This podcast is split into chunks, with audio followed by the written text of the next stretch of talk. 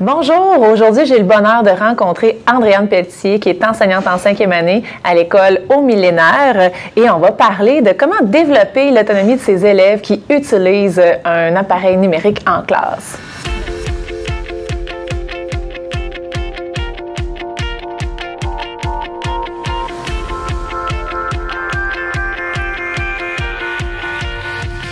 Bonjour Andréane. Écoute Andréane, les élèves dans ta classe, puis même à l'école, au millénaire, utilisent un iPad en classe. Comment vous avez réfléchi la façon de les accompagner puis de développer leur autonomie dans l'utilisation de leur appareil?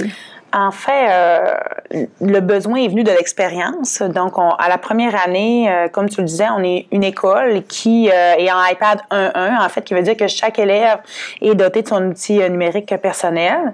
Et notre situation est en particulière, comme nous sommes une école qui est publique.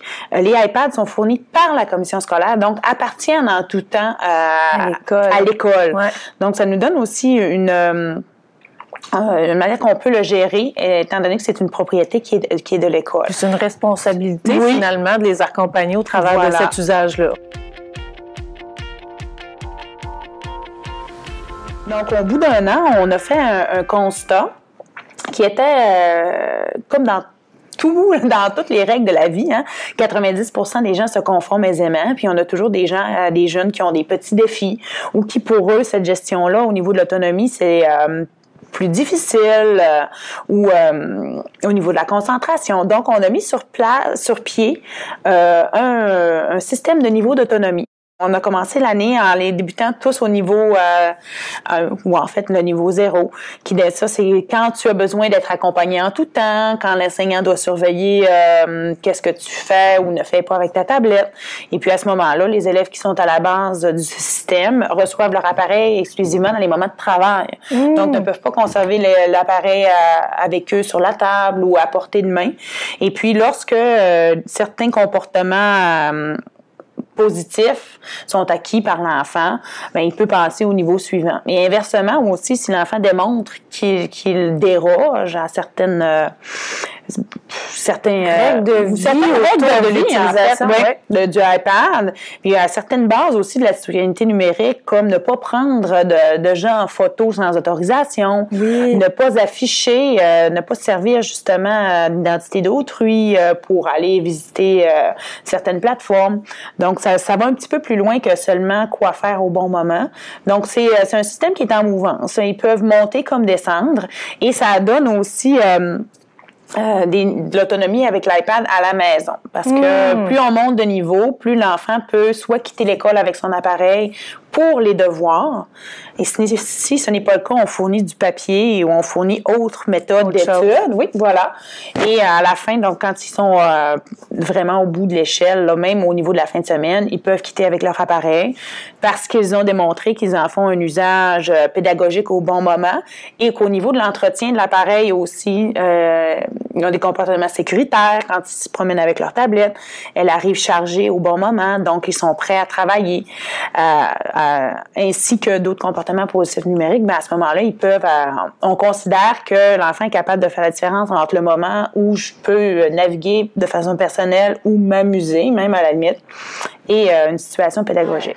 J'imagine que les parents aussi devaient être heureux de, de connaître et de découvrir aussi cette approche-là pour les aider à développer leur autonomie. Ben en fait, on a quand on a monté le, le, le système d'autonomie, on a monté avec des descripteurs, donc en fait comportementaux de qu'est-ce qui doit être fait et quelles sont les manifestements, les manifestations attendues et aussi qu'est-ce qui va te permettre d'atteindre le, le niveau suivant. si je démontre que, mettons, euh, je sais m'arrêter au bon moment, je sais euh, aussi euh, demeurer sur l'application euh, dont on m'a suggéré l'usage, tout ça. Donc, les parents ont une connaissance maintenant quand ils ne voient pas l'iPad arriver à la maison. Hum, comment se fait-il que ton iPad est resté à l'école, tout ça? Donc, ils savent aussi que le niveau d'autonomie n'est plus atteint ou ça leur permet aussi de faire un suivi un peu là, de, de, la manière dont leur enfant se comporte avec le, numérique en classe. Moi, je vous dirais que 95% euh, de mes élèves quittent avec leur, leur, appareil la fin de semaine ou le soir, donc ils n'ont pas de problème euh, à vivre à travers ce, niveau ces niveaux d'autonomie-là. Et puis pour les autres, en fait, c'est pas un système répressif, c'est davantage de savoir, ben écoute, si cet outil-là euh, correspond moins bien à tes objectifs d'apprentissage, mais je vais t'outiller avec autre chose qui va t'aider à ne pas déroger. C'est comme ça qu'on leur a, on leur a montré. Que ça reste dans un esprit d'éducation puis d'accompagnement.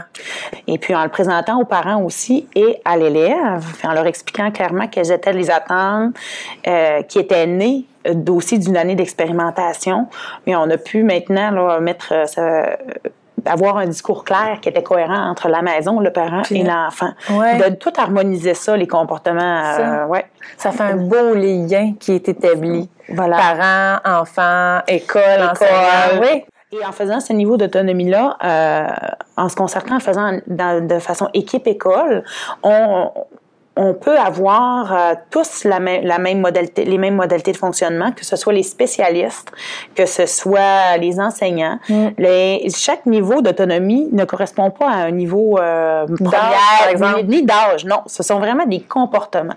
Donc, un enfant de sixième année peut avoir de la difficulté à monter en niveau d'autonomie et à être encore au niveau 1, niveau 2, tandis qu'un petit de première année peut, lui, facilement être au niveau 4, 3 ou 4.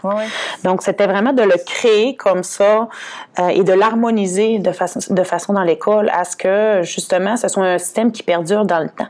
Pour terminer, Andréane, j'ai envie de te demander comment Qu'est-ce que toi tu gardes en tête quand justement tu vois une élève qui a pas le comportement qui serait attendu? Parce que ça arrive qu'il y a des défis mm-hmm. puis ça arrive aussi qu'il y ait euh, de la déception par rapport au fait que bon un élève diminue de niveau mm-hmm. d'autonomie, par exemple. Qu'est-ce qui, toi, t'aide à garder un accompagnement qui est, j'ai envie de dire, positif, et aidant pour l'élève dans ce contexte-là?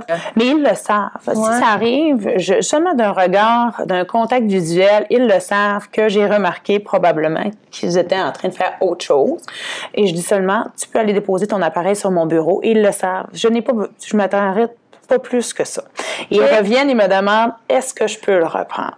Et puis c'est à ce moment-là que je le dis mais écoute, ça fait plusieurs fois sais que j'interviens sur la même chose, tout ça. Je pense que tu as besoin que je t'accompagne davantage avec ton appareil. Donc, c'est pas vraiment de dire tu l'auras plus à la maison. C'est plus de dire, mais écoute, dans l'objectif qu'on a à faire, ça ne répond pas, puis ça, ça, te dérange. Puis moi, je leur dis toujours, mon, rôle, c'est de t'accompagner dans tes apprentissages. Puis si ça, pour toi, c'est une distraction, ben je vais t'aider à la gérer. Donc, je vais t'aider à la, à la prendre, à la mettre de côté ou à t'offrir ça euh, seulement au moment qui est opportun. Donc, c'est plus de cette manière-là que moi, je le fais vivre dans ma classe, davantage que comme un système euh, répressif ou à point. C'est ça. Merci beaucoup, Andréane, d'avoir partagé euh, l'expérience que vous avez, euh, j'ai envie de dire, mis en place ici avec mm-hmm. votre contexte au millénaire, puis d'avoir pris le temps de nous rencontrer à l'école branchée. Ça fait plaisir. Merci, Andréane. Merci, et je vous invite à vous inscrire à écolebranchée.com hebdo pour recevoir l'actualité pédagogique qu'on prépare pour vous. Merci.